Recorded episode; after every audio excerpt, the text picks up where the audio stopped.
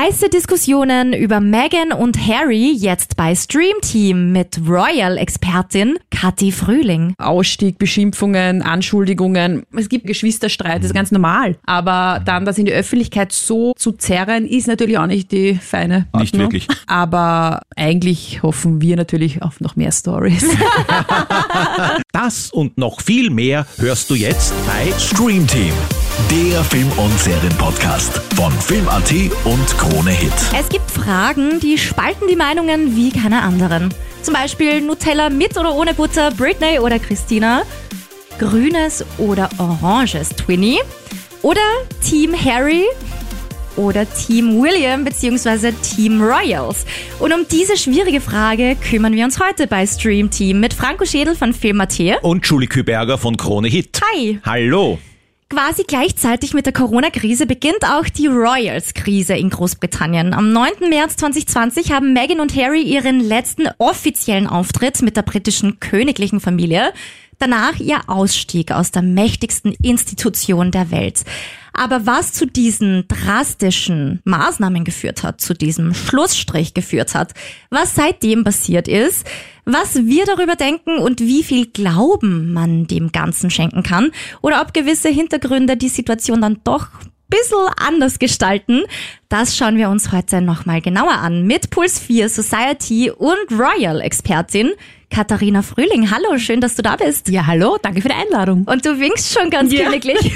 Königlich. Und in royalem Rot bist du auch noch. ja, Für euch mache ich alles. dein Look und die Moves, die sitzen schon mal. Sehr gut. Kathi, wie erwähnt, du bist ja Königshaus-Expertin bei Puls 4. In der Doku lernen wir von Harry, Royal Expert kann sich jeder schimpfen sozusagen. Wichtig ist nur, dass die Presse diesem Expertentum vertraut. Wir vertrauen dir, ja? Das tun sie anscheinend, ja. In Österreich ist die Situation auch ein bisschen eine andere. Also ich glaube, bei uns sind Experten wirklich ein bisschen was anderes als in Großbritannien. Aber wie hast du dir denn diesen Titel angeeignet? Ich muss sagen, ich bin da irgendwie reingerutscht, wenn man so möchte. Ich mache Society seit Jahren. Also ich habe eigentlich in der Society-Redaktion begonnen bei Puls 4. Damals hat es noch Pink geheißen, unser Star-Magazin. Und das ist eigentlich das, was ich immer machen wollte. Und das mit den Royals ist dann immer wieder so mehr geworden, mehr dazugekommen. Und weil es mich auch sehr interessiert, weil ich es total spannend finde, in eine Welt einzutauchen, die ja irgendwie so abgeschirmt ist, so weit weg, so geheimnisvoll.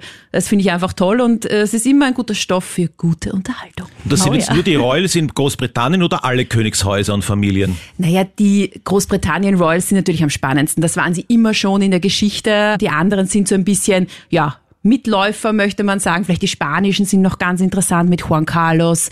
War natürlich auch ein Riesenthema. Aber die großbritannischen Royals, wenn man so möchte, die sind natürlich ganz, ganz groß und sie leben ja auch davon, dass sie ganz, ganz groß in den Klatschspalten sind. Ne? Oh ja, das stimmt. Man hört über keine Royals so viel wie über die britischen Royals. Das muss man schon mal klar sagen. Hast du schon mal einen oder mehrere Royals persönlich getroffen? Ja, ich habe die Spanischen getroffen, Prinz Felipe, äh, unser, also König Felipe äh, und Letizia, die waren in Österreich und da durfte ich ein nettes kleines Interview führen. Also die waren da doch dann sehr zugetan bei den Fragen. Und dann waren noch die Niederländer da, die Maxima und der Wilhelm Alexander und die habe ich von der Weite, also da haben wir so zugerufen, aber die sind so sympathisch gewesen, stehen geblieben, haben sich Zeit genommen, der ganze Tross hinter ihnen musste auch warten, um meine Fragen zu beantworten. Also wirklich sehr, sehr nett. Ja, wir waren bei der Hochzeit von William und äh, Kate auch dabei. Cool. Allerdings haben wir sie nicht persönlich getroffen. Gut, das ist Schade. sehr, sehr schwer. Ja. Und in Monaco waren wir auch, wie ähm, ja, das Königspaar geheiratet hat. Und bei der Hochzeit von Harry und Meghan nichts? Da nicht, nein. Da gab's dann nichts mehr. Aber wir haben jetzt auch bei Puls 4 jetzt kein dezidiertes Society-Magazin mehr. Es läuft ja alles jetzt im Frühstücksfernsehen und da ist dann so viel Platz auch nicht. Also da fährt dann äh, kurz ein, ein Redakteur hin, äh, macht ein paar ähm, Statements äh, vor Ort, aber groß und ganz groß, das hatten wir jetzt leider nicht mehr bei der Hochzeit. Und beim Queen-Begräbnis warst du auch nicht dabei wahrscheinlich. Ich war nicht dabei, mein Kollege Florian Danner war vor Ort, aber ich war im Studio und durfte da die herzzerreißenden Bilder ähm, mitbesprechen, ja. Und schon vorausgeplant, Charles Krönung? Ja, Wie total. Hm? Also da sind wir dabei. Sehr gut. Da kommst du dann nochmal zu uns. ganz genau, ganz genau. Sehr gut. Zuerst mal eine wichtige Frage. Wie war denn deine Meinung zu den Royals, bevor diese ganze Meghan und Harry Debatte gestartet hat. Und ich würde mal sagen, vielleicht wirklich so, bevor das Ganze eskaliert ist, bevor die zwei ausgestiegen sind. Weil ich weiß ja nicht, ob das deine Meinung geändert hat. Aber warst du immer Fan der Royals oder hast du die immer schon kritisch betrachtet? Ach, ich war immer Fan. Also sonst könnte ich diesen Job ja auch nicht machen. Ja. Ich finde diese Royals, wie ich schon vorher gesagt habe, also total spannend. Das ist eine Welt, in der man nicht, äh, da kommst du einfach nicht rein. Das ist auch in Österreich so, bei den österreichischen ehemaligen Royals, wenn man so möchte.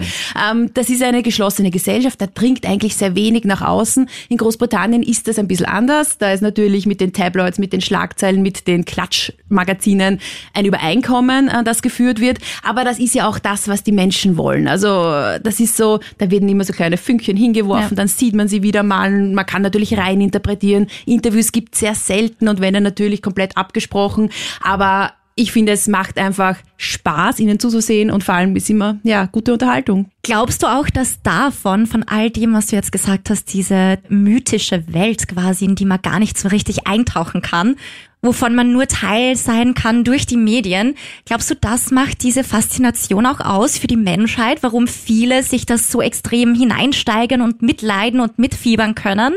Ja, auf alle Fälle. Es ist so ein bisschen ein Entkommen aus den eigenen vier Wänden, sage ich mal, in eine Welt, die man, die so unerreichbar ist, die man sich natürlich wie, ja, Glanz und Gloria vorstellt und eine Prinzessin, ein Prinz, ein König, eine Königin. Also das hatte noch immer so diesen Märchencharakter. Und ähm, ich glaube, das ist das Spannende für die Menschen. Und deswegen, ja, sie lieben den ein oder anderen Royal, sie hassen den ein oder anderen Royal. Und da sind natürlich die Emotionen ja breit gefächert.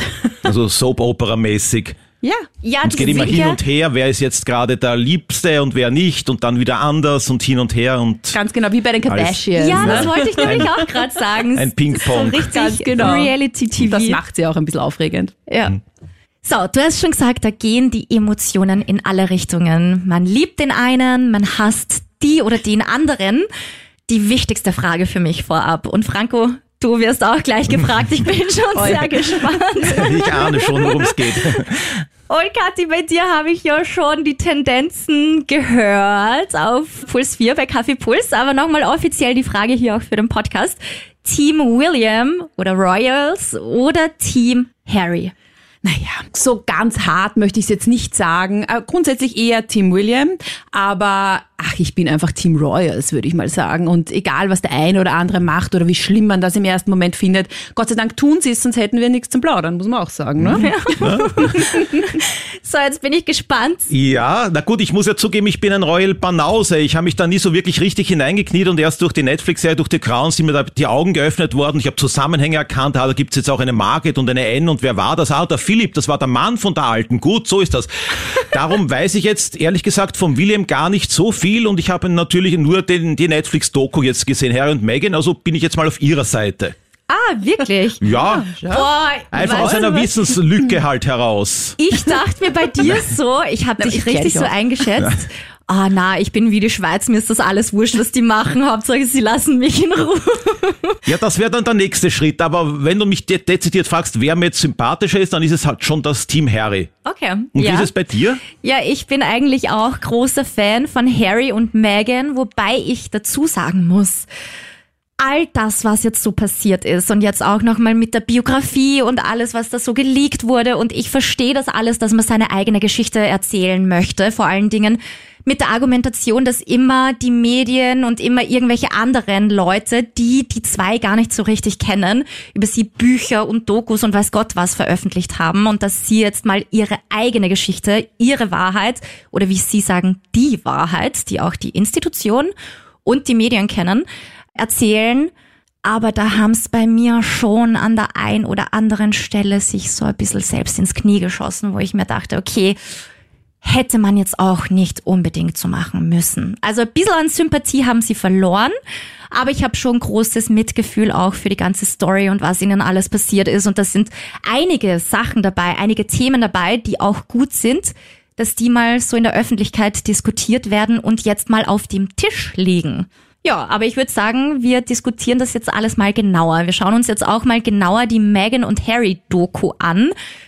Sechs Folgen auf Netflix, circa eine Stunde, also das war schon ordentlich Stoff. Schauen wir uns mal die erste Folge genauer an. Was haben wir alles in der ersten Folge, was da aufgegriffen wird?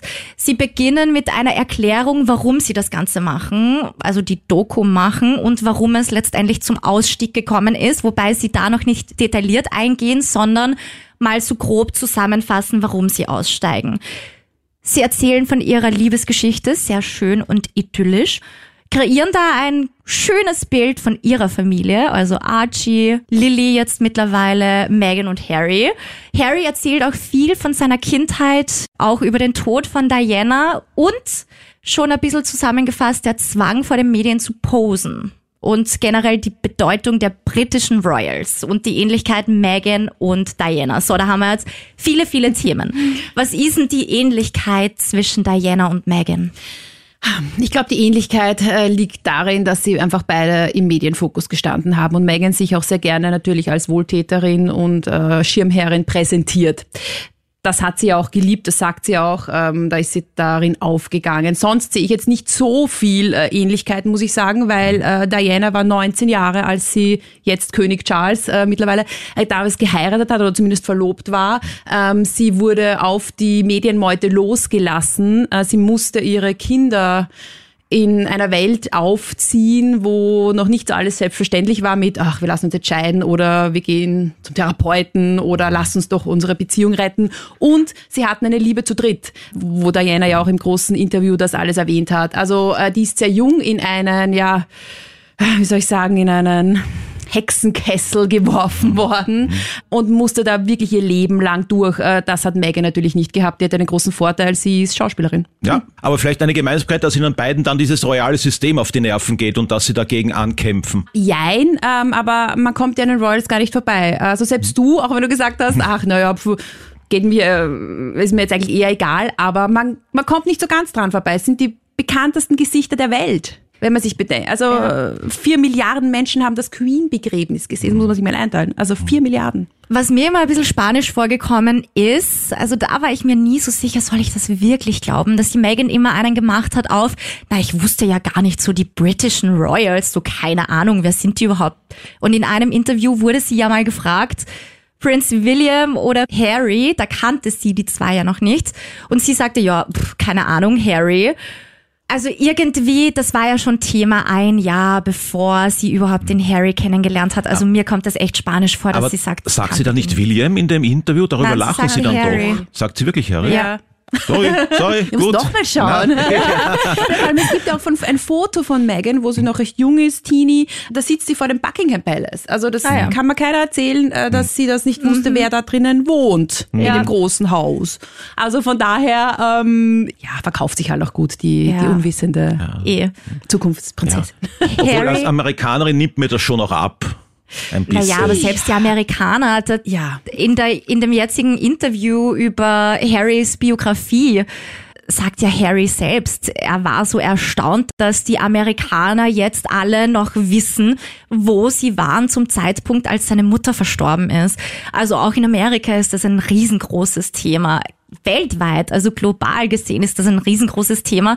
Und dass sie, die sich eh so für Kultur eingesetzt hat, schon ihr ganzes Leben lang, das nicht weiß. Da. Ja.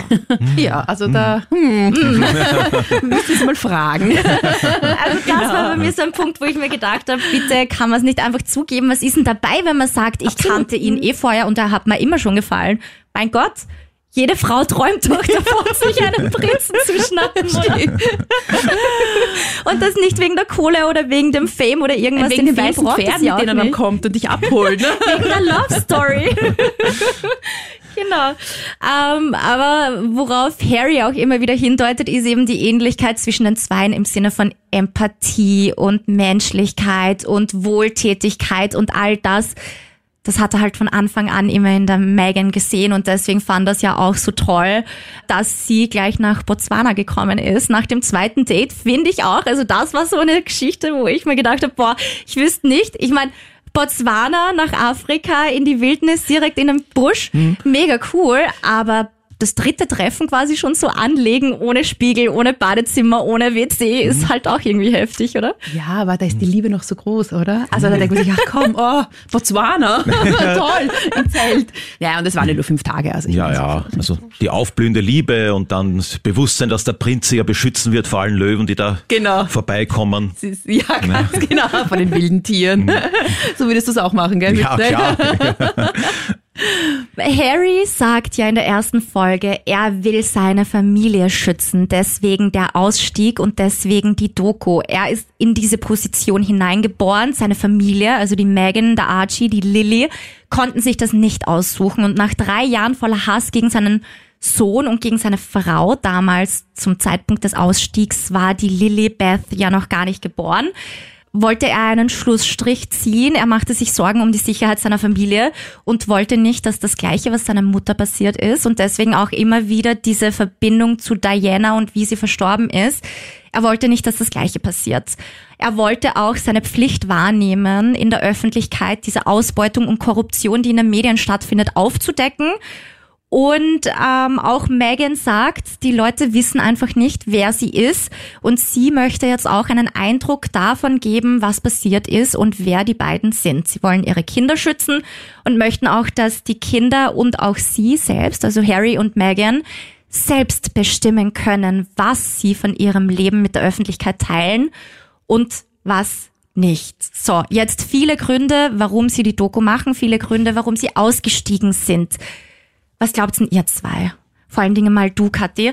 Was glaubst denn du, was ist denn die wahre Intention der beiden hinter dieser Doku? Das glaube ich. Also ich glaube Harry da vor allem, dass er, dass er Angst hatte. Das kann ich mir durchaus vorstellen. Das war eine plötzliche große Liebe, äh, Gefühle, die ihn wahrscheinlich übermannt haben.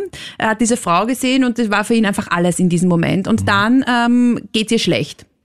Aus diversen Gründen, die sie in der Doku ausbreitet, Medien. Ähm, sie hat auch gesagt, sie hätte Therapie gebraucht. Das war ja alles zu viel. Ob das jetzt stimmt und wie das dann wirklich war, gut, sei dahingestellt. Aber ich denke schon, dass Harry da wirklich einfach Sorge hatte. Und man merkt in dieser gesamten Doku und auch jetzt im Buch ähm, und in diesen Interviews, die er ja, ja zahlreich mittlerweile geführt hat, ähm, dass er seine Geschichte einfach nie ganz aufgearbeitet hat. Also diese Geschichte, Mami stirbt, also für jedes Kind ein Horrorerlebnis, muss man ja wirklich sagen. Und ich glaube, dass er wirklich einfach Angst hatte. Wie er dann damit umgegangen ist und ob er jetzt vielleicht nicht noch mehr Angst haben muss nach diesen ganzen Aussagen, die er auch im Buch getätigt hat, ist ja eine andere Frage. Aber ich denke schon, es sieht diese ganze Interviewserie, Buchserie als Aufarbeitung, als Therapie. Ja, Denke ich auch, weil nach diesem jahrelangen Medienbashing, das da auf sie herab, herabgeprasselt ist, ist das ja eh klar, dass sie jetzt eine Reaktion darauf setzen wollen und sagen halt aus, sie möchten das jetzt alles aus ihrer Sicht mal darstellen und da etwas dagegen tun. Ich glaube auch, dass er einfach so traumatisiert ist von allem, was passiert ist, dass er einfach die größte innerliche Angst hat, wirklich davor, dass sich das Ganze wiederholt. Und ich kann auch die Megan verstehen, warum sie sich da endlich mal äußern möchte auch dazu, weil sie sagt ja auch in der Doku, bei einem Royal Walkabout wurde sie angesprochen von den Leuten. Anfangs dachte sie noch, ah, ja, das sind Boulevardmedien, die tratschen halt. Da ist Tratsch und Klatsch das A und O, damit sich die Medien, die Zeitungen verkaufen können. Die Leute, die glauben das eh nicht. Und dann wurde sie aber beim Royal Walkabout immer wieder angesprochen, auch von den Leuten, zum Beispiel das, was sie da mit ihrem Vater machen, das ist absolut nicht in Ordnung. Und da wurde ihr ja klar, okay, die Leute glauben das wirklich und dass man nach so einer langen Zeit des auch immer wieder Schweigens irgendwann sagt, ich möchte auch der Welt mal zeigen, wer ich eigentlich wirklich bin, was ich eigentlich wirklich für ein Mensch bin, das kann ich schon sehr gut nachvollziehen. War aber auch ziemlich blauäugig zu glauben, dass die Leute die Boulevardpresse nicht ernst nehmen und de- dem Ja, nicht da auf dem. Leim. Ja, also ich muss gehen. auch sagen, das war ein bisschen blauäugig. Also überhaupt diese ganze Tabloids-Geschichte. In Amerika gibt's das genauso und wenn Ja. nicht sogar noch schlimmer. Denken wir mal kurz an Britney und das ist ja schon in den 90ern passiert. Ähm, aber ich glaube, sie hatte einfach, sie war zwar eine Schauspielerin, die bekannt war unter ihren Fans, Youths, äh, die Serie, Mhm. aber dass sie so groß war, das hatte sie natürlich nicht. Und dann ging das auf einmal wie ein, ja, Bam Ja. los. Und da ist natürlich zuerst mal die vielleicht leichte Überforderung da, aber zu sagen, äh, dass das die Leute nicht äh, beeinflusst, na, Ja. Ein großer Vorwurf kommt von Harry auch gegenüber den Männern der Familie. Und zwar ein Statement in der ersten Folge. Ich zitiere mal kurz. Ich glaube, dass viele in meiner Familie oft versucht sind, jemanden zu heiraten, der in diese Schablone passt, anstatt jemanden, der für sie bestimmt ist. Man kann Entscheidungen mit dem Kopf treffen oder mit dem Herzen. Meine Mom hat die meisten ihrer Entscheidungen mit ihrem Herzen getroffen und ich bin eben ihr Sohn das ist mir extrem hängen geblieben, dieses Statement. Das wirkt so ein bisschen, als würde jetzt bei Charles wissen wir es eh, ja, das mit der Diana, das war nicht die große Liebe. Dann kam die Camilla, das war ja eine Ehe zu dritt. Das wissen wir spätestens seit dem großen Interview von Diana damals, die es ja genauso gemacht hat wie Harry und Meghan, dass sie dann irgendwann in die Öffentlichkeit ging und ihre Geschichte erzählt hat. Wobei ja dieses Interview sehr umstritten ist, aber das ist wieder ein anderes mhm. Thema. Da wurde sie ja hinters Licht geführt aber auch so ein Seitenhieb anscheinend gegen den William, der ja die Kate so angeblich geheiratet hat, weil sie halt einfach gut in dieses Schema passt und weil ihre Familie ja angeblich auch immer sehr dahinter war, einen gut betuchten, in der Society gut gestellten Mann sich zu schnappen. Was sagst denn du da dazu? Ähm, ja, also ich finde den Seitenhieb äh, auf William ein bisschen, fast ein bisschen gemein. Mhm. Weil äh, William hat nie ein schlechtes Wort über Megan in der Öffentlichkeit verloren. Das stimmt. Also das stimmt und das, das muss man mal so sagen. Und wie kann dann äh, Harry sagen, ach, du hast doch deine Frau nur gewählt, weil es gepasst hat? Ja. Äh, man muss sagen, William und Kate sind gemeinsam groß geworden, die waren gemeinsam auf der Schule und natürlich Kate hatte vielleicht schon den ein oder anderen Einblick, wie das da so abläuft in der Firma bei den Royals. ähm, aber dennoch, die war ein junges Mädchen. Also ich muss sagen, die hat ja vielleicht sogar noch mehr zu kämpfen gehabt, was wir natürlich nicht mitbekommen haben in der ja. Öffentlichkeit, ähm, damit, dass sie den zukünftigen Thronfolger heiraten wird oder halt mit ihm zusammen ist. Also man weiß ja gar nicht, was da alles in ihr passiert ist. Und wenn man zurückdenkt, also wie ich in dem Alter war, ist noch nicht so lange her. Aber, ähm, nein, also da bist du ja mental ja total durcheinander. Da gibt es so viele andere Einflüsse noch. Also das finde ich fast schade von Harry, diese Aussage, weil es mhm. ist wirklich untergriffig und er hatte immer betont, wie sehr er eigentlich seine Schwägerin mag. Ja. Deswegen verstehe ich das nicht so ganz. Und Harry betont ja auch immer, wie sehr er seinen Bruder liebt. Klar, jetzt kann man sagen, auch wenn ich meine Geschwister liebe, darf ich doch wohl die Wahrheit unter Anführungszeichen über sie sagen. Aber so diese ja, übergriffigen, unterschwelligen Seitenhiebe.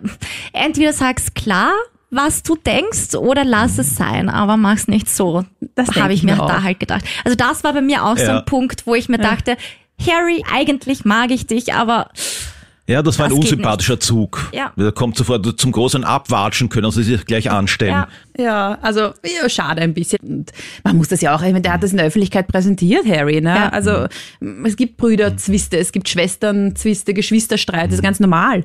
Aber dann das in die Öffentlichkeit so zu zerren, ist natürlich auch nicht die feine Nein. britische Nein, Art. nicht ne? wirklich. Absolut nicht. Na, der Shakespeare hätte gleich ein Theaterstück draus gemacht. Stimmt. Was ich cool fand in der Doku war auch, dass man historische Dinge auch immer wieder lernt oder einfach kulturell wichtige Dinge, wie zum Beispiel, dass die Royals Beliebtheitswerte zwischen 60 und 80 Prozent haben in Großbritannien, also mehr als alle anderen Politiker. Davon würden Politiker eigentlich träumen, solche Beliebtheitswerte zu haben. Ähm, die Monarchie, die existiert ja auch schon seit über 1000 Jahren, kann sich immer noch halten, wobei es jetzt schon langsam ins Schwanken kommt, auch dank Harry.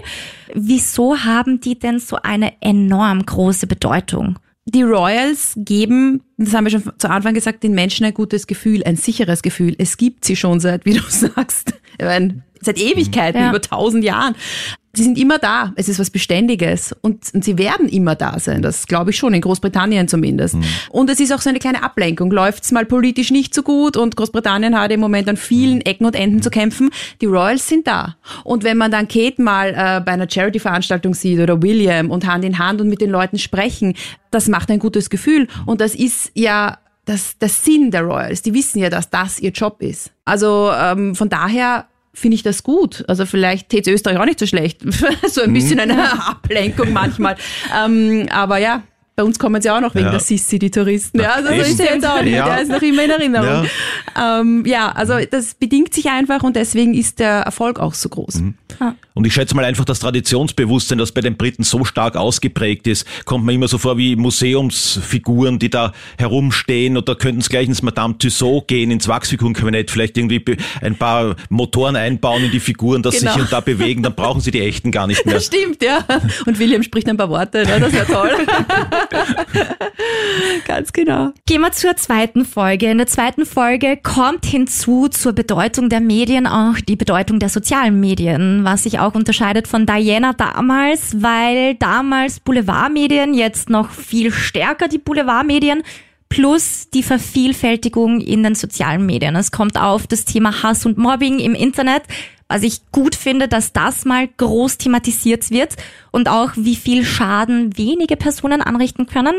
Und auch das Leben von Megan und das Kennenlernen der Royals. Und das Ganze hat ja eigentlich sehr gut, sehr positiv gestartet. Also Megan kam ja in der Bevölkerung gut an, nachdem mal rauskam, dass die beiden ein Paar sind, nach ihrer langen oder doch nicht so langen, ein paar Monate andauernden Geheimbeziehung.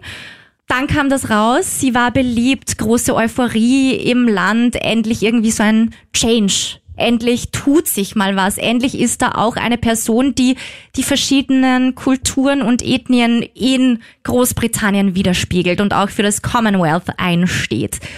Warum kam dann dieser Turn? Weil sie war ja auch anfangs angeblich in der Familie der Royals auch beliebt und dann ja nicht mehr. Ich glaube, es sind mehrere äh, kleine Dinge passiert, die dann zum großen Ganzen geführt haben. Ja, sie war beliebt und es hat sich auch jeder, vor allem die royalen Fans, so wie ich, gefreut. Ach, die Fabulous Four, Ja. William, Kate, Meghan und Harry. Das könnte was ganz Großes werden. Und man muss sagen, ja, sie haben es verbockt. Aus irgendeinem Ja. Grund, ganz einfach gesagt. Ähm, da gab es natürlich viele. Meghan konnte sich äh, nicht ganz in dieses royale Konzept einfügen. Was natürlich klar ist, sie war eine freie Frau in Amerika, konnte eigentlich tun und lassen, was sie wollte. Jetzt musste sie einem Protokoll gehorchen, was natürlich schwierig ist auf der einen Seite. Dann kommt dann von den anderen Seite her gesehen ein, ein Neuankömmling, der großen Erfolg hat, der die Massen anzieht, kann natürlich auch ein bisschen Eifersucht mitspielen. Wir reden hier trotzdem von einer ganz normalen Familie. Ähm, also das sind so Dinge, die wahrscheinlich alle ein bisschen aufeinander eingewirkt haben. Und äh, zum Schluss hat's halt dann den großen Knall gegeben. Was glaubst denn du, wie viel oder wie groß die Rolle Mixed Race Rassismus da wirklich war? Ähm, ich möchte mich dazu jetzt eigentlich nicht zu sehr äußern, weil ich einfach darin kein Experte bin. Ich lebe nicht in Großbritannien, ich weiß nicht, wie es tatsächlich äh, läuft. Ähm, ich kann mir nur vorstellen, natürlich wurde das in den Schlagzeilen aufgegriffen war. Sie kommt aus diesem Viertel, da ist sie aufgewachsen, was auch immer. Ich glaube allerdings nicht, dass es einen stark rassistischen Hintergrund hatte. Es sind Dinge, die aufregen. Es sind Dinge, die interessant machen, die Spannung erzeugen, wie man sagt, man will die Schlagzeile haben, Ja. sonst verkauft sich dein Blatt ja nicht. Und es war eine Gratwanderung. Dass es natürlich ein, ein, ein, sch- ein schlimmes Thema ist, wegen seiner Hautfarbe irgendeine Einschränkung zu haben oder angegriffen zu werden sogar, ist natürlich ein Wahnsinn, darf nicht passieren. Aber ich glaube, dass das einfach einen, einen schlimmen Verlauf genommen hat in dieser ganzen Geschichte. Also ich, es, war eine, es war eine Schlagzeile, dann fühlte sich Megan stark angegriffen, ihre Unterstützer natürlich auch, die Community, die schwarze Community natürlich auch. Was, wie kann das sein? Aber es leben so viele People of Color in Großbritannien, auch in Amerika. Also und vor allem, wir reden vom Commonwealth, ja. Also das sind ja, Na eben, das ist ja noch mal multipliziert. Absolut absurd, äh, ähm, dass man da irgendwie rassistischen Vorteile haben könnte, wenn es doch zu meinem Königreich gehört, ja. Ja. Also das finde ich schwierig, aber ich bin dahingehend kein Experte, deswegen ähm, Hm. ja. Der Vorwurf geht ja von Harry oder generell von allen an der Doku Beteiligten ja gar nicht so gegen die Royals selbst, sondern eher gegen die Boulevardmedien. Und da kommt auch der große Vorwurf, na klar, die Medien sind die Lenker der öffentlichen Meinung. Boulevard ist eine weiße Branche. Nur 0,2 Prozent der Presse in Großbritannien sind schwarz und die Boulevardmedien sind in Großbritannien einfach eine Mentalität und hinzu kam, dass damals gleichzeitig auch das Thema Brexit aufkam und da halt dann das große Thema Einwanderung aufgekommen ist. Das ist halt alles auch, ja, blöd zusammengekommen, sagen wir so. Harry nahm das unter anderem halt auch als Grund, dass er sagte, er wolle seinen Kindern später mal, wenn er gefragt wird, Papa, was hast du damals gemacht, wollte ihnen sagen können, dass er da eingestanden ist und was dagegen gemacht hat und die Welt zu einem besseren Ort macht. Und das finde ich schon sehr, sehr gut, dass sie sich hierfür einsetzen oder dass er sich auch hierfür einsetzt. Wir können bei der Farbe bleiben. Ich habe es absurd gefunden, da die Vorwurf, dass sie selber mal dann zu bunte Kleidung getragen hätte und das war dann ein No-Go, weil die Queen das Vorrecht hat, sich da in Gelb und was weiß ich in knalligen Farben zu kleiden. Ist das wirklich irgendwie hat das Hand und Fuß? Das hat sie ja selbst entschieden. Muss man jetzt auch mal sagen. Ja. Also natürlich gibt's Absprachen. Ja, ist natürlich peinlich, wenn wer das gleiche Kleid anhat. Ich meine, ist halt so, ja. Das hat sich irgendwie so entwickelt. Aber ähm, die Queen trägt gerne Farbe. Das hat man ja gesehen immer wieder. Ähm, Rot, Gelb, Pink, alles dabei. Also, aber ich glaube, das hat Megan für sich selbst entschieden, sagt sie auch. Ja. Im, ähm, sie wollte nicht ganz so auffällig äh, sein, dass sie den anderen nicht die Show stiehlt. Ja, pff. Die Show hat sie ihnen sowieso gestohlen mit äh, allem, was jetzt dann passiert ist. Also ich denke, Ja. sie hätte auch ruhig pink tragen können. Und bei ihrem letzten Auftritt gab sie auch knallgrün. Also Ja, da wollte sie ja wie ein Regenbogen aussehen, hat sie gesagt in der Abschiedswoche. Da hat sie dann pink, glaube ich, rot, alles, blau, alles grün, also alles. Nein, also das hat sie sich selbst auferlegt. Also da gab es sicher keine Restrictions. Ja. Und sie ist ja eh mehrmals in alle Fettnäpfchen getreten. Da haben sich die Medien ja auch überschlagen Ja, da muss man auch eigentlich. sagen, das ist ja auch, man sucht ja dann Ja, was. eh. ne? Das ist ja auch unser Part of the Job, möchte ich Genau. sagen. ne? Und sie weiß natürlich auch, dass darüber gesprochen wird, wenn sie jetzt keine Strumpfhose trägt. Und sie sagte ja auch, sie kommt aus Hollywood, sie hatte vorher mit der Monarchie nichts am Hut und es gibt jetzt auch nicht so wie in Plötzlich Prinzessin eine Lehrerin, die vor dir sitzt und dir erklärt, wie es geht, eine Prinzessin zu sein. Dementsprechend, sie musste sich das halt alles selbst lernen. Ne? Ja. War aber auch eine sehr aufschlussreiche Sequenz, wo das gegenübergestellt haben, wo sie beanstandet wurde von den Medien für Dinge, die ihre Schwägerin aber genauso getan hat. Das hat ihm schon Das irgendwie stimmt, die ja. Augen geöffnet Ja, über den ja. Mechanismus, wie das da alles abläuft Absolut. in den Medien. Absolut, aber Kate musste ja früher auch dran glauben. Also das ist ja jetzt nicht, das ist jetzt aus den letzten Jahren vielleicht, aber Kate hat sich halt etabliert mittlerweile. Sie gehört dazu, sie ist einfach, sie ist da und sie ist an Willems Seite aus. Aber das war ja am Anfang auch. Ich meine, wir erinnern uns an das Foto vom Laufsteg, wo sie da in ihrem sexy Kleidchen von der Modeschule da irgendwie äh, Model gespielt hat. Also das Ja. ging ja auch um die Welt, ja. Ja. aber wieso hat sie das dann geschafft? Du sagst, sie hat sich etabliert. Das hätte doch dann bei ihr genauso sein können, bei der Megan. Was hat, ist da schiefgelaufen? Ähm, Kate war sehr jung und ich glaube, William stand ihr da wahrscheinlich doch zur Seite, hat sie aufgenommen und sie hatte einen großen Familienrückhalt. Also ihre ganze Familie lebt in Großbritannien, sie ist ja mit den Royals äh, groß geworden, ja. Ähm, und sie hat Schwester, sie hat Bruder, sie hat äh, ein ähm, funktionierendes Elternhaus. Das alles hat natürlich Megan jetzt nicht. Sie hat ihre Mutter, die aber in LA äh, lebt oder gelebt hat, das natürlich auch, wie sie in Großbritannien war. Sie hatte da irgendwie keine persönlichen Rückzugsort außer Harry, Ja. äh, den sie sich anvertrauen konnte. Weil wäre da die Mama und der Papa und äh, Bruder, Schwester, was auch immer da gewesen, glaube ich, ist das was anderes. Weil da kann ich sagen, oh Gott, boah, die geht mir auf die Nerven, komm, lass mich mal drüber plaudern, ja. Aber das hatte halt Megan nicht. Und kann auch sein, dass es daran ein bisschen scheiterte, weil man braucht ja eine Bezugsperson, außer den Ehemann. Man muss auch mal Ja. Tacheles reden können, ne? Mit den Freunden. Damals aber noch die Zeit, wo sie wirklich geliebt wurde auch noch. Also Dezember 2017, der erste offizielle Royal Walkabout nach dem Heiratsantrag. Alle liebten sie, alle waren glücklich, alle haben sich gefreut. Sie sei eine Bereicherung, ein Traum. Und Harry sagte auch, er war glücklich, eine Frau gefunden zu haben, für die das Ganze nicht einfach war, weil damals darf man nicht vergessen, sie wurde zwar geliebt von der Presse, und angeblich auch von den Royals selbst, von der Institution. Aber sie wurde enorm belagert von den Medien, was schon extrem für psychischen Druck verantwortlich war. Aber er war froh, dass sie das Ganze einfach erscheinen lassen hat. So, dann wird das ganze Mediensystem dort überhaupt erklärt. Die Royal Experts, die Royal Correspondents und Royal Rota. Da lernt man ja mal ein bisschen, wie das Ganze funktioniert und zwei ganz wichtige Punkte oder ganz wichtige Aussagen, wo man viel dadurch lernt, finde ich, sind We pay you pose, also so das Credo der Medien. Wir bezahlen dich also Pose und mach das, was wir uns wünschen. Und von Royals Seite never complain, never explain. Also niemals beschweren und niemals erklären. Was sagen wir denn dazu, Katja? Ah, sie sind doch immer gut gefahren damit, oder? Also der Maxi, dieser, pff, das Züpfelchen auf den i, was die Queen schon alles erlebt hat. Also ihre Sexskandal Andrew, Scheidung Andrew. Ich meine, Fergie, die Ex-Frau von Andrew, ist, glaube ich, siebenmal bei Oprah gesessen, ja, muss man sich Ja. vorstellen. Also die haben ja alle geplaudert. Und wenn man dann noch weiter zurück in die Geschichte geht, König Edward, der abgedankt hat, äh, um seine äh, Wally Simpson zu heiraten. also äh, das war ja immer wieder bei den Royals, ja. Und, und sie haben immer geschwiegen und sind noch immer da. Also man muss auch, finde ich, nicht alles kommentieren. Manchmal ist es auch besser, wenn man sich ruhig verhält, was natürlich sehr schwierig ist. Harry und Meghan haben es nicht geschafft. Die wollten reden, die wollten sich erklären, so wie Diana damals im großen Interview. Was es ihnen bringt für die Zukunft, wird man sehen. Also je mehr Meinungen, je mehr Aussagen, desto Ja, mehr Gap äh, geht alles auch auseinander. Also Fans, Nicht-Fans, ja. also je mehr man die Klappe aufreißt, umso größer die Eskalation, kann man draus die Lehre ziehen. Absolut, auch, ja. Kann gut für dich funktionieren, kann aber auch äh, nach hinten losgehen. Absolut. Die Royals standen ja schon immer irgendwie im Scheinwerferlicht. Bei Meghan war es aber ganz extrem. Also die war ja wie frei wild, sagen sie auch immer wieder in der Doku. Was glaubst denn du, was da mitgespielt hat? Warum dann der ganze Fokus eigentlich so auf der Meghan lag? Und damals nicht vergessen, sie war noch beliebt. Warum war sie beliebter als alle anderen? Warum hat sie mehr für Schlagzeilen gesorgt als alle anderen? Hat da ihr Hollywood-Charakter was zu tun damit? Oder vielleicht auch, dass dann ihre Halbschwester Samantha ja schon gekommen ist mit dem Enthüllungsbuch, ihr Vater dann für die Presse gepostet hat und bezahlt wurde dafür.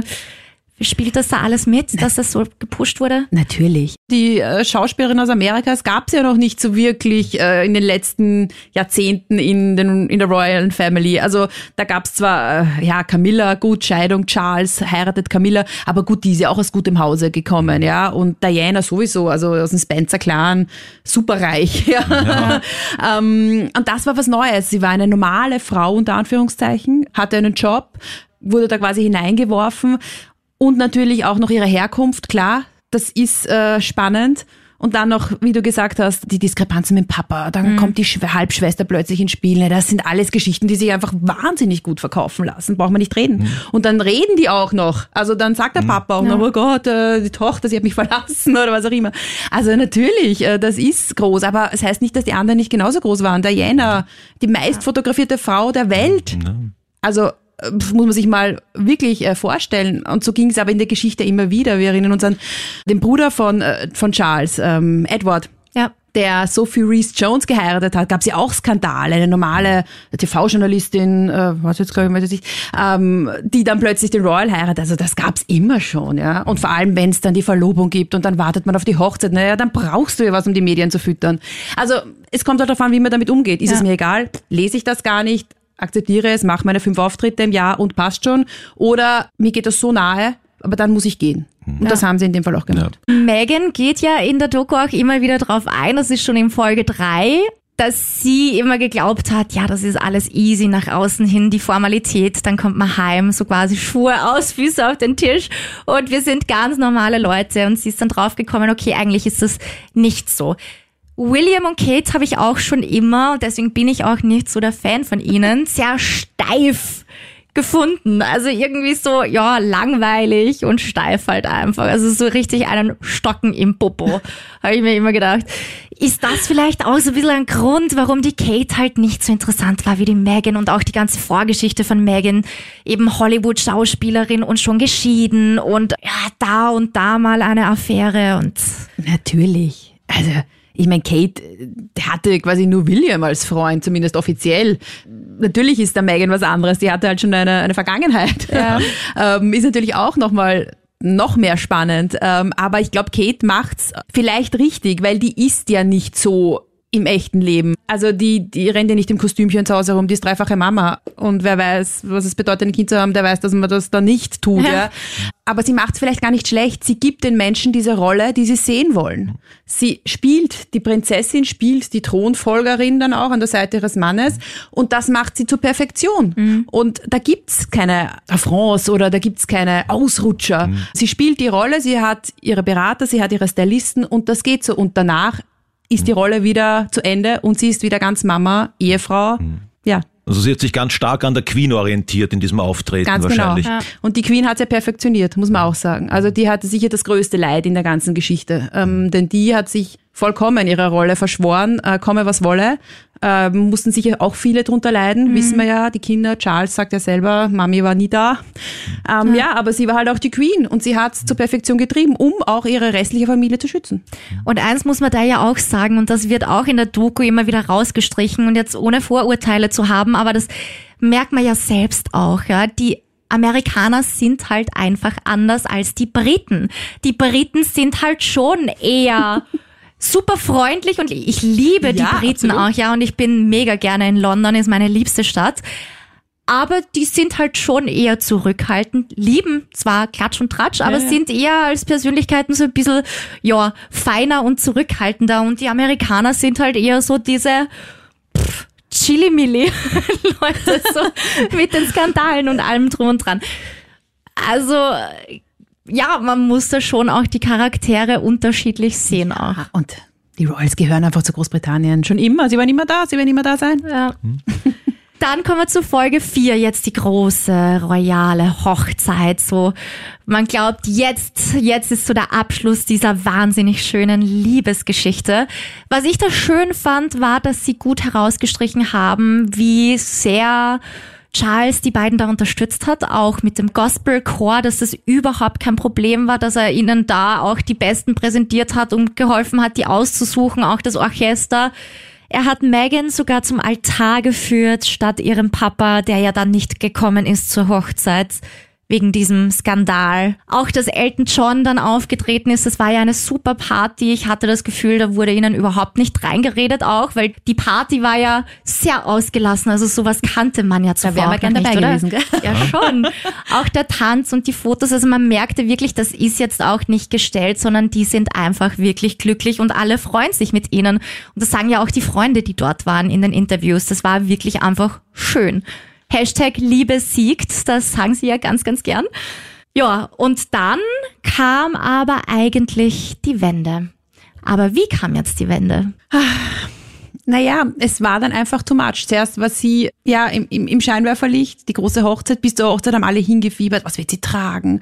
Äh, die ganze Welt hat auf sie geschaut. Ähm, und dann war irgendwie back to reality. Also ein paar Wochen später die ersten Auftritte mit der Queen, die sie natürlich noch perfekt absolviert hat. Aber man braucht halt dann auch weiter Geschichten. Ne? Ich meine, ist halt so und, und die Presse ist da nicht zimperlich, vor allem die in Großbritannien und sucht sich halt dann etwas. Dann natürlich das mit ihrem Vater, was natürlich noch immer weitergezogen wurde, dann dieser Brief, der geleakt wurde, also alles Dinge, die, äh, wenn man sich mental darauf einlässt, und das glaube ich darf man einfach nicht, die einem sehr wehtun können. Und irgendwann war für Megan, sie hat einfach ihren Platz nicht wirklich gefunden. Meiner Meinung nach. Also sie konnte sich nicht ganz in dieses System einfügen und irgendwann hat sie dann einfach gereicht. Dann kommt noch die Schwangerschaft hinzu. Da ist man ja sowieso als Frau noch mental äh, durcheinander. Also da brauche ich gar kein Royal sein, dass ich da ständig weine, weil die Hormone einfach verrückt spielen. Und dann dazu noch die Auftritte absolvieren und dann noch die schlechte Presse. Also ich glaube, irgendwann war einfach äh, genug. Ja, ja. Aber zu dieser Change in den Medien, also wie glaubst du, ist diese Change entstanden? Ich glaube nämlich, dass da ein paar Dinge einfach zusammengekommen sind, auf die sich jetzt Harry stützt, ja. Und ich kann jetzt nur von dem ausgehen, welches Gefühl ich hatte, wie Harry das jetzt aufbauen möchte. Und zwar zuerst die schöne Hochzeit, die Euphorie im Land, super, jetzt kommt da eine neue Prinzessin mit Mixed Race, das wird einiges verändern, das ist ein super Vorteil auch fürs Commonwealth. Dann kam dieser Auftritt mit der Queen, den hast du jetzt kurz auch schon erwähnt, wo die Presse auch schrieb, ma super, die Queen versteht sich so super mit der Meghan, man sieht sie kichern und lachen in der Öffentlichkeit, ganz, ganz selten, super schön. Dann die Australien-Tour. Megan kommt super an mit ihrer Rede. Zuerst waren alle total nervös. Oh je, hoffentlich sagt die nichts, was irgendwie politisch zu einer Katastrophe führen kann. Und dann passiert das genaue Gegenteil. Sie wird gefeiert und geliebt. Und dann auch noch die Umfragen in Großbritannien, die Beliebtheitsumfragen, wo dann auch rauskam, dass äh, Harry und Meghan auch sogar beliebter seien angeblich als die Queen. Und auf einmal, laut Harry, fühlte man sich im Königshaus sehr bedroht und die Presse begann langsam so das Ganze alles anders auszulegen. Du hast es auch schon erwähnt im Laufe der Podcast-Folge. Auch diese gegensätzlichen Darstellungen dann. Kate und Megan machen ein und die gleiche Sache, tragen ein und das gleiche Kostüm quasi, die gleiche Farbe, haben die gleiche Hand am Bauch, essen die gleiche Frucht, eine Avocado, darum ging's ja damals auch. Aber das wird komplett konträr ausgelegt. Harrys Vorwurf innerhalb der Institution funktioniert dieses ganze Kommunikations-PR-Team so, dass will man eine negative Story des einen Teams loswerden, schanzt man den Medien eine negative Story über das gegnerische Team zu und äh, ein bisschen kam ja da so auf, dass Kate und William, so hatte ich zumindest das Gefühl, dass er das unterschwellig schon sehr wohl so ausdrücken möchte, dass die zwei da die Schuldigen waren. Jetzt in der Biografie schiebt er das Ganze auch sehr stark der Camilla zu. Mhm. War ich auch wieder überrascht, weil die war ja eigentlich gar nicht Thema in der Doku. Also es ist alles ein bisschen confusing. Ja, also da, da, da haben sich viele Dinge überschlagen. Also da, dann war die Trennung, William, also die Büros wurden getrennt von William und Kate und ja. Harry und Meghan. Sie wollten da kompletten Freiraum haben. Und das ist natürlich in der Öffentlichkeit... Pff, ich meine, das ist gefundenes Fressen. Ja. Und wer wollte da den Freiraum haben? Harry ist das von, von den beiden also, ausgegangen? Von ja. denen, zumindest haben wir es so gelesen. Also das war wahrscheinlich ein, eine gemeinsame Entscheidung. Aber das war natürlich, sie haben sich plötzlich abgespalten. Ja, natürlich. Ähm, das war vorher nicht geplant. Sie hätten eigentlich zu viert agieren können, mhm. sollen, wollen. Ja. Und das natürlich, da taugt das der britischen Bevölkerung nicht. Ja, das waren die Fabulous Four, ich habe sie schon mal erwähnt. Ähm, ja. Die tollen vier Neuen im Königshaus, die äh, alles ein bisschen reformieren können, die neue Schritte setzen können. Die William wird vielleicht zu König, da war er noch äh, im Gespräch, wer wird der Nachfolger der Queen. Mhm. Und dann das. Und das war der erste Schritt, ja, in den Maxit quasi. Mhm. Ähm, dann gab's die schrecklichen Schlagzeilen. Dann, was ist da los zwischen ähm, Kate und Meghan? Und das wurde ja auch bestätigt, Kate und Meghan konnten nicht miteinander. Ja. Also das hat auch ja. Harry selbst gesagt. Mhm. Das ging dann irgendwann nicht mehr, was da genau vorgefallen ist. Eben. Man weiß ja, ja nicht, was hinter den Kulissen passiert ist. Ganz genau. Aber irgendetwas ist fürchterlich schiefgelaufen auf genau, jeden Fall. Genau, schon bei der Hochzeit mit den Brautjungferkleidern. Ja. Eine bringt die andere zum Weinen. Aber das sind halt alles sehr sensible, ja, sensible Momente. Es ist halt auch eine stinknormale Familie ja. im Hintergrund. Und da gibt's Streitereien, aber sie haben es halt nicht geschafft, die intern beizulegen. Ja. Sondern bei Oprah, ja. der lieber aus ja. Das ist ja auch der Punkt, wo Megan selbst sagt in der Doku, das ist, wenn eine Familie in einem direkten Konflikt mit einem Familienunternehmen steht. Ein schwerer Vorwurf finde ich eigentlich auch in der Doku. Die Auswirkungen des Medienbashings auf die Megan waren Selbstmordgedanken, Depressionen, Mental Health Probleme.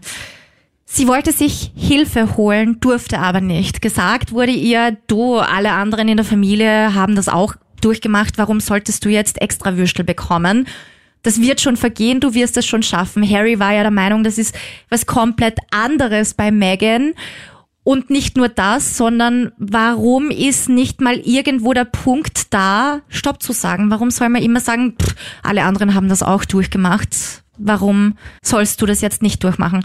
Aber die Anschuldigung, sie durfte sich keine Hilfe suchen. Was sagst du dazu? Puh, also das ist natürlich, äh, ähm, mit Mental Health Problemen darf man nicht scherzen. Und ich ja. bin sicher, also da glaube ich Megan auch aufs Wort, dass die einfach nicht mehr konnte. Hochschwanger, alles bricht auf sie nieder äh, und sie kann einfach nicht mehr und, und muss dann zu diesem Event gehen oder muss.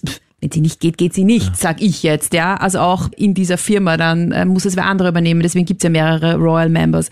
Aber ähm, ich glaube, sie hat sich da verpflichtet gefühlt, dann auch das auch noch perfekt darzustellen und das dann irgendwann nicht mehr geht auch wenn das jetzt vielleicht für viele lächerlich erscheint, das glaube ich schon. Also, dass da Probleme sind und da darf man nicht scherzen und da sollte man sich Hilfe suchen, wenn man die braucht. Ja. Also an dieser Stelle bitte ganz wichtig, wenn es dir schlecht geht, dann red bitte mit Leuten, such dir Hilfe, psychologische Hilfe und lass dich auch auf keinen Fall davon abbringen. Das jetzt Charles oder Camilla sagen, nein, sicher nicht. So ganz kann ich mir das auch nicht vorstellen, weil das äh, muss, also was da hinter den hinter den Medien alles abläuft, ähm, wer da alle ins Haus kommt, ein- und ausgeht. Also da kann auch mal ein Psychologe oder ein Psychotherapeut ins Haus gehen und ihr da helfen. Ja, aber glaubst du mhm. nicht, dass da doch die Angst der Royals groß ist, dass auf jeden Fall die Medien da dahinter kommen und aus und irgendwo ein Leak da ist so, und ja. genau das, was die dann da gesagt hat auf der Couch im Vertrauen, wird dann großartig auf der ersten Seite publiziert? Absolut und das wird wahrscheinlich auch der Grund gewesen sein, wo sie sagen, mach es lieber nicht. Ja. Mhm. Denn natürlich, das war immer, siehst du, der Brief ist ja von ihr auch geleakt worden. Genau, und da haben wir, hatte die Queen gesagt, schreib deinem Vater einen Brief. Brief. Voll im British English drin. Ähm, natürlich, das wird einen Hintergrund gehabt. Vielleicht wollten sie sie auch nur schützen Ja. mit dieser Aussage. Ja, am besten hätte sich der Harry dann als Psychologe ausbilden Ja, lassen. und er hat ja selber gesagt, er hätte vielleicht mehr beistehen müssen und sagen, okay, komm, drei Wochen machen wir jetzt mal gar nichts, nur wir zwei. Wäre sicher auch gegangen. Also ich glaube, es sind ja keine Unmenschen, die da leben, es sind nur ganz normale Menschen wie du und ich. Er sagt ja auch, er hasst sich jetzt irgendwie dafür, dass er ihr da nicht mehr zur Seite gestanden ist, schiebt das Ganze wieder aus seiner Erziehung und sagt, ja, ich bin halt in diesem System geboren, wo es wichtiger ist, was die Leute draußen denken, als das, was jetzt wirklich Faktum ist und innen passiert. Ja, und dann gab es auch keine Bezugsperson für Megan. Genau. Ich sag's nur nochmal. Also ihre Mama war da nicht da zu diesem Ja. Zeitpunkt. Und sonst auch niemand. Ihre Freunde waren in L.A. Ja. oder Kanada. Und der Vater hat sich entfremdet von ihr, das war ja sicher auch eine große Belastung. Klar. Genau. Und sie hat immer gesagt, sie war früher ein Papakind. Was da genau vorgefallen ist, das weiß man Weiß ja auch keiner, nicht. Ähm, aber ja, Ich finde das jetzt auch gar nicht so fürchterlich tragisch, dass der ein paar Dollar halt angenommen hat, um irgendwo zu Ich posen. fand das auch das war doch gar nicht so schlimm. übertrieben. der lebt ja, ich meine, wir wissen ja, wie der lebt. Ja? Ja. Also ich meine, der braucht das Geld ja auch dringend. Der hat Der, hat nichts jetzt auch nichts. Schlimmes gesagt Ja, ja, am Anfang. eben. Natürlich war er nachher angepisst, um es mal auf gut Deutsch zu sagen. Vor allen Dingen, da ging es ja zuerst, also der Auslöser des Ganzen war ja einfach nur, er hat posiert und hat sich irgendwie einen Artikel über die Hochzeit angesehen. Aber die Story der Boulevardmedien dahinter war halt, oh, so schlimm, der lässt sich bezahlen, hintergeht seine Tochter, bla bla bla, dass sie das so aufgebauscht haben und da auch so extrem drauf eingegangen sind. Also nicht Meghan und Harry, sondern die Institution. Finde ich auch nicht nachvollziehbar. Richtig klar wurde der Öffentlichkeit dann bei der Südafrika-Reise, wie schlecht es der Megan eigentlich geht. Da hat man es ihr nicht nur angesehen, finde ich ganz deutlich, sondern sie hat auch das erste Mal drüber gesprochen, dass eigentlich behind the scenes nicht alles okay ist. Sehr schön dann, dass in der Öffentlichkeit der Hashtag We Love You Megan aufgekommen ist und da großes Verständnis plötzlich kam und die totale Kehrtwende. Nur zwei haben nicht mitgemacht. Und zwar die Institution und die Boulevardmedien. Die haben komplett konträr zu dem Ganzen reagiert und dann obendrauf auch noch, und da sind wir schon bei Folge 5, den Brief von Megan an ihren Papa geleakt. Das wollten sich die zwei dann wirklich nicht mehr gefallen lassen. Also jetzt ist schon dieses Medienbashing so schon auf die Megan und dann auch noch private Details. Da liegen jetzt rechts. Aber ich muss auch sagen, diese Südafrika-Reise, da war ja Archie schon auf der Welt, war vier Monate alt. Man, man muss ja so eine Reise nicht machen, ja. Also äh, das ist äh, mit einem vier Monate alten Baby kann großartig sein, weil du ein bisschen rauskommst und wegkommst. Und vielleicht war das auch die Intention, dass äh, die Queen bestimmt hat, macht das doch, weil da habt ihr mehr Ruhe als hier. Dass es aber natürlich auch nervenaufreibend sein kann, äh, auch durchaus verständlich. Und dass da ein Reporter mit war und ein Kamerateam, das war auch klar, das wurde genehmigt vom Ja. Palast. Also das war jetzt kein nichts Überraschendes. Nur, wenn man jetzt die andere Seite sieht, Meghan und Harry haben es als Jammerei genutzt. Haben es genutzt, um sich da äh, mal auszuheulen. Das war vom britischen Palast nicht so gedacht. Also wenn man es jetzt ganz krass sagt. Weil äh, die wollten natürlich das Commonwealth präsentieren und Meghan und Harry quasi einführen in die Gesellschaft. Also quasi halt als das Paar, das mit dem Kind äh, in den Commonwealth wieder reist. äh, reist ähm, und das hätte eine schöne Story werden sollen. Und dann kommt dieses Interview. Natürlich gibt es hinter den Kulissen Probleme. Und wer hat die verdammt nochmal nicht? Ja. Und vor allem als junge Mama, als junger Papa, das ist schlimm. Und wenn du dann noch in der Öffentlichkeit stehst, pff, also wüsste ich auch nicht, wie ich damit umgehen Ja. kann. Aber es gibt halt zwei Arten, wie man damit umgeht. Ja. Entweder man plaudert aus oder man lasst halt und, und ist, wird dafür vielleicht dann in Ruhe gelassen. Glaubst du, dass da vielleicht die Intention dahinter war, so wir weinen uns jetzt aus, um es nochmal zu wiederholen, was du jetzt gesagt hast? Vielleicht dreht sich dann unser Bild in der Öffentlichkeit und die Leute beginnen Empathie mit uns zu haben, so wie es dann ja war letztendlich. Glaubst du, das war irgendwie so berechnend? Ich glaube schon, weil du, das ist ja, das sind ja alles Profis, das darf man jetzt auch nicht vergessen. Also die, die, wie sie auch selbst sagt, ich also im, im der Doku sagt Megan, ich poste doch nicht irgendwas oder ich Ja, sage doch genau. nicht irgendwas. Also das ist schon bewusst so gemacht, weil ich kann auch diesem Reporter sagen, ach, alles gut, wir haben einen netten Sohn, hoffentlich wächst unsere Familie noch, ich bin froh hier zu sein. Aus. Äh, und das war in dem Fall sicherlich möglich, aber es wurde zu einem ausheulen, was natürlich ganz nett ist für uns Journalisten, was da hinter den Kulissen wirklich abläuft. Ja, wir haben wieder eine Geschichte. ja, aber so, so läuft's Ja. halt. Und ähm, ich denke mir halt, ja, entweder du hältst es aus, so, so hart das klingt, oder du gehst. Aber wenn du gehst und dann noch zehn Bücher schreibst, weil du ja dann doch davon leben musst, nämlich genau von der Geschichte, dann, Das ist dann irgendwie zwiespältig. dann ja, Sehr. finde ich auch. So, der große Bruch jetzt. Wir wollen die Daily Sunday oder die Sunday irgendwas, boah, Mail on Sunday, keine Ahnung, eine der Boulevard. Irgendeine Sonntagszeitung halt. Na, ich habe mich dann auch nicht mehr ausgekannt, weil sie haben es teilweise unterschiedlich gesagt, nämlich auch in der Doku. Und ich dachte mir dann so, okay, ich kenne mich jetzt nicht mehr aus, aber egal. Irgendein Klatschblatt hat den Brief geleakt. Sie wollten die verklagen. Äh, Die British Family sagte zu Anfang, wir unterstützen euch, monatelang ist nichts passiert. Dann haben sich Meghan und Harry eine Anwältin genommen und reichten die Klage ein. Und das war so der große Bruch. Die zwei kapselten sich ab auf Vancouver Island war das, äh, verbrachten das Weihnachtsfest nicht mit der Queen und wollten die Gelegenheit nutzen, sich mal Gedanken zu machen, okay, in welcher Form können wir denn voranschreiten? Und da geht mir eine Sache absolut nicht ein. Und zwar einerseits zu der Vorwurf, ja klar, solange wir in Großbritannien gemeinsam waren, äh, Harry und Meghan gemeinsam, war ein Treffen mit der Royal Family nicht möglich. Und die Queen hat ja zuerst gesagt, kommt's vorbei. Und dann hatte sie auf einmal Termine, aber das sagen sie ja nicht zu Lasten der Queen, sondern der Institution. Kaum ist die Meghan weg, geht ein Treffen, dann werden fünf Optionen von ganz drin bis ganz draußen und Mittelwegen präsentiert. Er entscheidet sich für Nummer drei, also so eigene Aufgaben, aber trotzdem auf eigenes Geld. Und dann geht das auf einmal doch nicht. Und ich dachte mir nur, ich kann mir nicht vorstellen, wenn fünf Optionen präsentiert werden und er wählt drei, dass das dann nicht möglich ist. Ich kann es aber auch von der Royal Family nicht verstehen, warum gab es keine Möglichkeit, die zwei dann doch irgendwie zu behalten. Also ich glaube, dass dieser Ausstieg schon länger geplant war oder im Hinterkopf äh, der beiden war, als sie es jetzt in der Doku auch gesagt haben. Denn man sieht ja auch in der Doku, die Netflix-Kameras waren anscheinend von Anfang an irgendwie Ja. so dabei. Ja. Also puh, auch Und auch interessant. dieses Videotagebuch. Ganz genau, also Ja. das war anscheinend part Immer of the schon. deal. Und natürlich hat dann auf der einen Seite die Royal Family Angst. Hey, Mhm. die filmen alles. Die, wenn die jetzt noch Aufgaben für uns übernehmen, offiziell, und dann mit ihren Kameras kommen, ja, Mhm. das ist ja eigentlich gegen uns oder das Ja. kann ja für uns schlecht sein. Und natürlich versuchen die sich zu schützen, genauso wie Meghan und Harry sich zu schützen versuchen.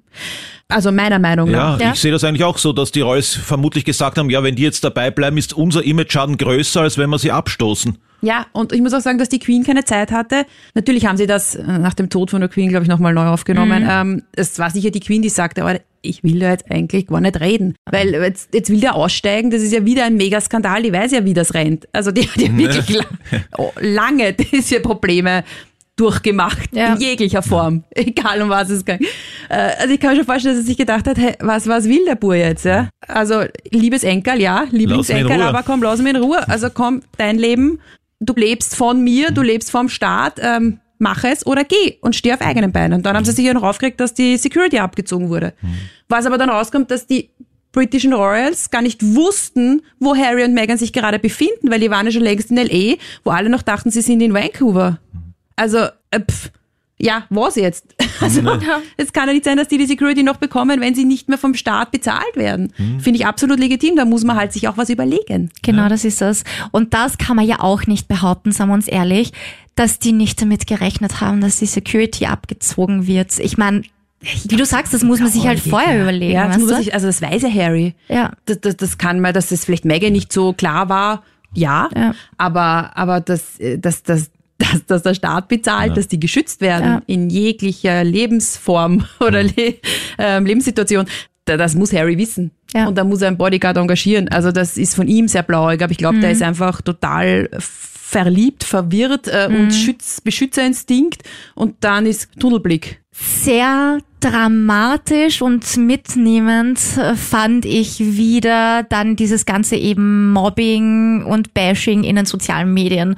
Und auch Kommentare wie, wie witzig wäre es, wenn Megan in einem Tunnel stirbt? Und all diese Aussagen, also geht gar nicht. 70 Prozent der Hassinhalte kamen von nur 83 Personen beziehungsweise Accounts und die haben 114.000 Posts rausgebracht und damit 17 Millionen Menschen erreicht. Also das fand ich sehr interessant, dass sie das auch eingebracht haben in der Doku, weil damit wird mal klar, was wirklich durch die sozialen Medien angerichtet werden Absolut. kann. Und das geht gar nicht. Also Ja. da sind wir uns, glaube ich, alle einig, egal Ja. welches Team. Aber das geht gar nicht. Ja. Ja. Also egal, wen es betrifft. Und das hat jetzt nicht nur mit den großen Namen zu tun, sondern auch die kleineren Influencer, die darunter leiden. Also Hass geht einfach gar nicht. Ja, es ging dann nach einer Verschwörung. Wer waren diese wenigen Personen? Warum? Was hat die da angetrieben? Ja, Harry und Meghan, so kam es mir zumindest vor. Kathi, korrigier mich, wenn du das anders siehst, aber mir kam es so vor, als würden sie das auch unterschwellig so ein bisschen der Institution zuschieben, dass die da äh, rekrutiert haben oder auch so die Halbschwester, die Samantha, dass die irgendwie so eine Man muss aber auch sagen, also diese Influencer arbeiten ja auch, die haben ja auch einen Job. Also das ist ja ihr Job, dass sie Sachen spreaden, nur wenn es dann in Hass und Todesdrohungen geht. Also da, da fragt man sich, ja, äh, wegen einer Story, ich meine, ernsthaft. Ja. Also das geht einfach nicht, da sind wir uns alle einig, äh, Hass im Netz. Geht gar No-go. nicht. Das stimmt. Deswegen alle, die zuhören, bitte macht sowas nicht. Denkt immer dran, was daraus resultieren kann. Und so wie Megan sagt in der Doku, das ist dann schon das wahre Leben, auch wenn das irgendwo im Internet stattfindet. Aber wenn aufgerufen wird, geht's und bringt die um. Das betrifft das wahre Leben und das betrifft eine echte Person. Deswegen da ganz vorsichtig damit umgehen. So, und jetzt die sechste Folge und ich finde, die hätte man sich sparen können, weil die war schon komplett uninteressant und nur mehr so ein abschließendes, wir sind eine idyllische Familie. Ich fand Sie die flüchten Liederwahl nach ganz toll. LA. Also so la, la, la, die ganze Zeit Happy Peppy Ja. Musik und so, ah, wunderbar, Privatstrand in Montecito.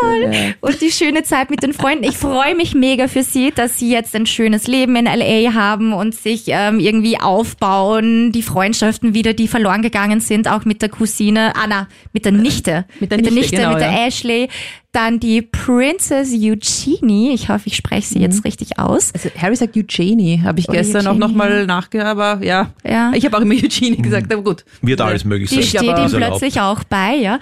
Da war ich ein bisschen verwirrt, weil ich mir dachte, so, wo kommt die jetzt plötzlich her? Also die ist ja nie eigentlich Thema so richtig, oder? Doch, die hatten immer guten Kontakt. Also die Okay. hatten, also die, die hatte dann auch am Frogmore Cottage gelebt eine Zeit lang, wo Harry und Meghan gelebt haben, ja, wo sie mit ihrer kleinen Familie dann, ist ja auch Mutter geworden, eingezogen ist. Also die hatten immer ein sehr gutes Verhältnis miteinander. Also eher mit Eugenie, Ja. Eugenie. immer. also das war klar, dass die ein sehr, sehr äh, intensives äh, Verhältnis miteinander haben. Die sind ja auch gemeinsam groß geworden. Also es sind ja die, die ist ja die Tochter von Andrew, also dem Bruder von König Charles. So. Okay. Ja, da auch nochmal fand ich so ein bisschen abrundend zum Schluss so, es gibt ja doch Royals, die auch so bodenständig und normal sind wie der Harry und zu ihnen weiterhin helfen. Und natürlich die frohe Botschaft am Ende. Meghan hat die Klage gewonnen und es wurde ihr zugunsten entschieden. Es kam zwar keine Entschuldigung seitens der Boulevardpresse, aber wie sagt sie, ähm, sie erkannten den ähm, rechtlichen Sieg an oder irgendwie Ja, so. genau, ja. Und abschließend noch, was möchte Megan eigentlich? Sie möchte Frieden, sie möchte Wahrheit. Das ist ja am Schluss so diese, diese eine Freundin, die immer fragt, so das Mhm. Genau. Wort des Jahres. Äh, Sie will Freiheit und Liebe für die Kinder. Sie sollen glücklich sein, sich keine Sorgen machen müssen. Und Harry, der abschließend sagt, er vermisst seine Familie, er vermisst Großbritannien, das ganze Land. Er vermisst seinen Vater und seinen Bruder. Und auch jetzt im Interview zur Biografie sagt er ja, er hätte sie eigentlich gerne zurück. Ja, klar, oder? Klar, Ja. sehr klar, ja. Aber ich dachte mir halt dann so, naja, dann hättest du vielleicht ein bisschen runtergehen sollen vom Gas vielleicht, wenn du das so gerne möchtest. Absolut, ich bin da absolut deiner Meinung und ich finde jetzt äh, die Netflix-Doku, ja, das ist äh, schönes äh, Hollywood-Fernsehen. Ich finde das Buch von Harry eine Katastrophe. Ja. wenn er über seinen Eisprinzen spricht etc. Also ich glaube, dass das ja noch viel mehr im Gedächtnis der Royals bleiben wird als diese Netflix-Doku, denn äh, das geht gar nicht. Ich meine, dass er hinter dem Busch äh, seine nicht ganz so unschuldige Unschuld verloren hat. Pff, wer hat danach gefragt, ne? Ja. Also äh, nett, witzig, ja, aber also da, glaube ich, muss er sich mal rechtfertigen. Ich finde schön, wenn sie sich versöhnen, ja klar, toll, aber ich glaube, da muss noch viel passieren, dass Ja. das wirklich klappt. Also ich hätte bestimmt nicht danach gefragt. Ich wusste gar nicht, dass das vorkommt. Was? Also oh danke ja. für die Info. Ja, das. Leicht erfroren. Schön, gell? Dinge, die Ja, da man nicht kommen nochmal ganz spannende Dinge raus. Und bevor wir auch nochmal ein bisschen auf die Biografie und das Interview eingehen, um die Doku abzuschließen, es wird auch in der letzten Folge nochmal eingegangen auf das Oprah-Interview. Was würdest du denn sagen, was ist denn der Unterschied jetzt gewesen zwischen dieser, diesem, ich nenne es mal jetzt nicht mehr Doku, sondern eher Imagefilm oder Image-Serie? ähm, was war da neu? Nee, nix. Nix, gell? Also eigentlich nix. Das war, das eine war genauso inszeniert wie das andere, obwohl sie sich ja darüber beschwert haben, auch in der, im Imagefilm, Ja. ähm, dass äh, die Verlobung, es war alles inszeniert, äh, das Interview nach der Verlobung. Ja, klar. Ich meine, äh, spontan tun die ja nichts Ja. und auch Megan tut nichts spontan. Ja. Also die wird auch, die kriegt auch 10 Kilo Make-up drauf, bevor sie sich da hinsetzt und Interviews gibt. Ist so. Also alles geskriptet, alles, ja. Aber das war so ein Punkt bei mir, wo ich mir dachte, okay, irgendwie, ich verstehe es, dass ihr eure Seite rausbringen möchtet. Ich verstehe das alles irgendwo, ich glaube euch das auch, dass das eure subjektive Sicht der Dinge auch ist. Und wie ich schon eingänglich gesagt habe, es ist auch gut, dass sie gewisse Themen auf den Tisch gebracht haben. Nur eigentlich hätte man sich irgendwie entscheiden können, machen wir das Oprah-Interview oder machen wir die Doku oder wenn wir beides machen, dann machen wir vielleicht nicht sechs Folgen zu einer Stunde, sondern drei Folgen zu 40 Minuten. Hätte auch gepasst und ich weiß, wir haben im Podcast auch immer Probleme mit der Länge. Aber irgendwo ist halt dann auch mal Schluss und jetzt noch obendrauf die Biografie und da die Interviews und irgendwo, es ist einfach jetzt schon too Es ist much. too much, aber es kommt halt Geld rein und das brauchen Ja. sie. Und sie leben trotzdem von ihrer Geschichte. Ja, Können wir noch froh sein, dass es nicht zwölf Folgen geworden sind. Ja, du wer weiß, was noch kommt. Jetzt kommt sicher das Enthüllungsbuch von Megan nächstes Jahr. wahrscheinlich. Wieder 40 Millionen Katsching, würde ich sagen.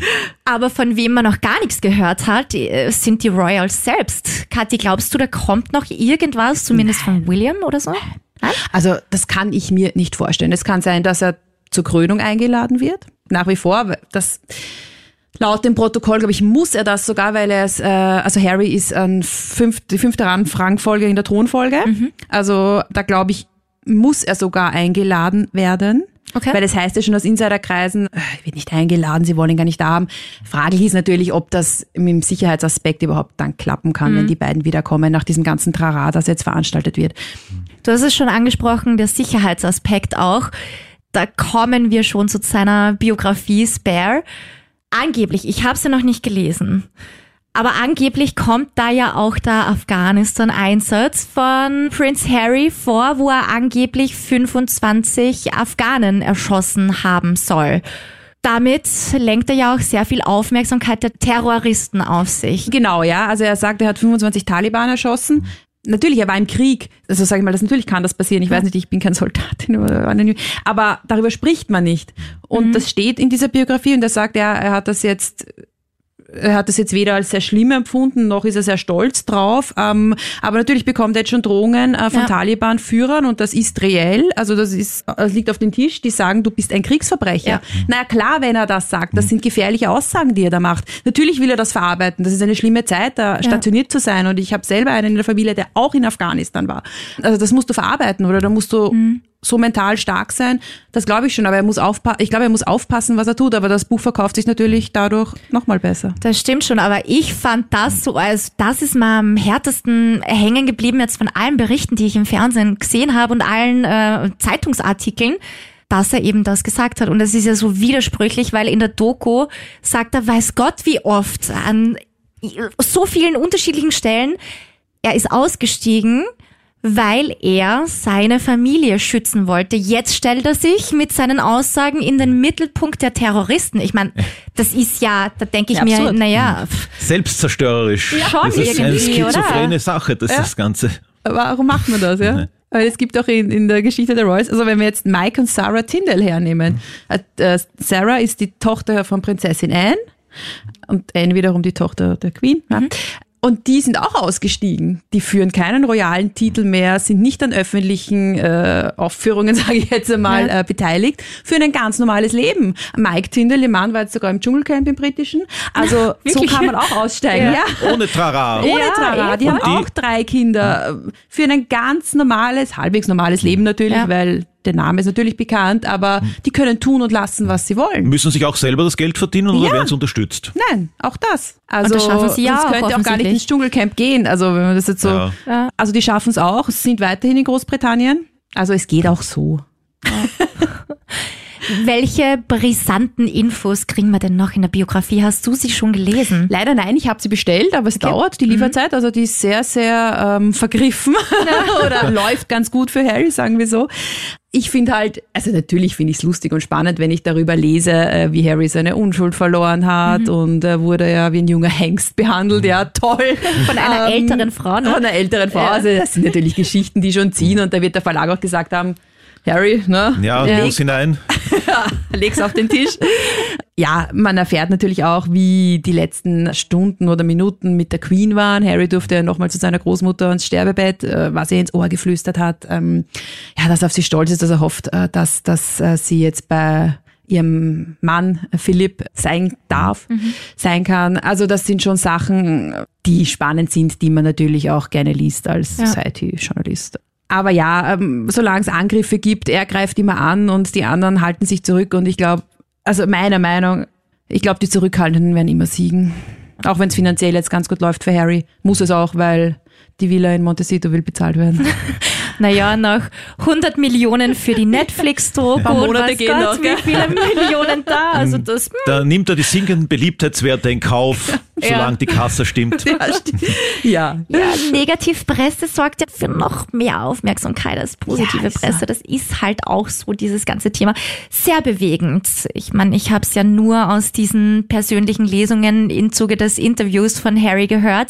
Die ganze Episode auch über den Tod von Diana. Ganz, ganz krass auch, wie er erzählt hat, er sah auf den Bildern vom verunglückten Unfallwagen, in dem Diana noch drin war, wie die Presse draufgehalten hat, anstatt zu helfen. Auch sehr schwere Vorwürfe. Er beklagt auch, dass bis heute niemand belangt wurde dafür. Und nicht nur das, sondern auch, dass damals ja eigentlich die Versprechungen der Presse waren, sich zu ändern. Eine Veränderung ist aber nicht passiert, zumindest nicht ins Positive, sondern noch mehr ins Negative. Und was mich sehr berührt hat, war auch, dass er sogar, als er in seinen Zwanzigern in Paris war, in der gleichen Geschwindigkeit durch diesen Tunnel, wo Diana verunglückt ist, durchgefahren ist, weil er das erleben wollte. Ja, und genau das ist das. Er hat das noch immer nicht verarbeitet. Ja. Das kannst du, glaube ich, auch wahrscheinlich in deinem Leben nie verarbeiten, wenn du so jung deine Mutter verlierst. Also, und vor allem unter solchen Umständen. Was man natürlich auch dazu sagen muss, der Fahrer war betrunken. Ja. Das kommt auch noch dazu. Also, das sind mehrere Aspekte wiederum, die zu einem schrecklichen Erlebnis geführt haben, ja. Und das will er verarbeiten. Und ich glaube, er glaubt, dass er das durch seine Ehrlichkeit, durch seine Offenheit, durch seine, sein Herz quasi ausbreitet und vor allem der ganzen Welt ausbreitet, dass er das damit verarbeitet, aber das glaube ich nicht. Ja. Das wird nicht klappen. Es wird immer ein Teil von ihm sein, aber das ist es auch, was es, was ihn ausmacht wahrscheinlich. Ja. Nach all dem, was da jetzt passiert ist, nach der ganzen Story, nach Oprah, der Netflix-Doku, dem RTL Plus Interview, beziehungsweise es war ja eigentlich ein amerikanisches Interview, aber auf RTL Plus kann man sich's anschauen, wenn man möchte.